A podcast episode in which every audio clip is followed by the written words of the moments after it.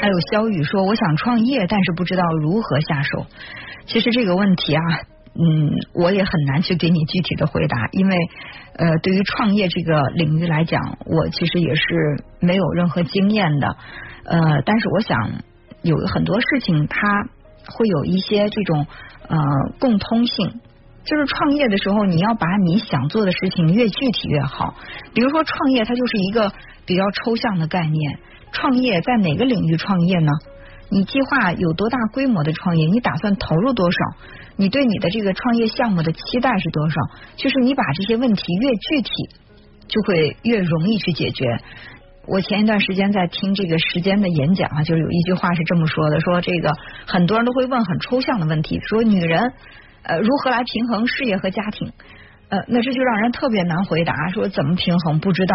但是如果说你抛出一个具体的问题，说哎，现在孩子生病了，但是公司有一个比较紧急的会议，那你会怎么处理？那可能作为一个妈妈就会说，无论如何我应该去陪伴我的孩子，因为孩子生病了，他更需要我。那这个会议可以延期或者怎么样？这就是解决问题的方案。再比如那个很经典的问题，说哎，你就是这个妈妈和老婆同时掉在河里的话，你会去救谁？那这个话呢，就是没有没有一个能够让人满意的答案。比如说，你要先救老婆的话，就是娶了媳妇忘了娘，你这人不懂得感恩，又怎么会有善良的本质呢？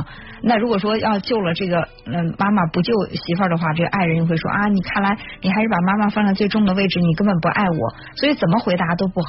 但真正当这个问题发生的时候，你比如说，哎，你离谁最近？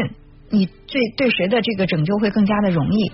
他们两个谁有水性可以自救，谁完全没有这个游泳的经验，需要你去帮助，就等等具体的事情发生之后，我们才有具体解决问题的方案。所以很多抽象的问题真的没有一个具体的答案。比如说，我想创业，我怎么办？其实这确实是让人难以回答，因为不知道你这个创业到底会遇到什么具体的问题。只有具体问题出现的时候，才有具体的解决问题的方案。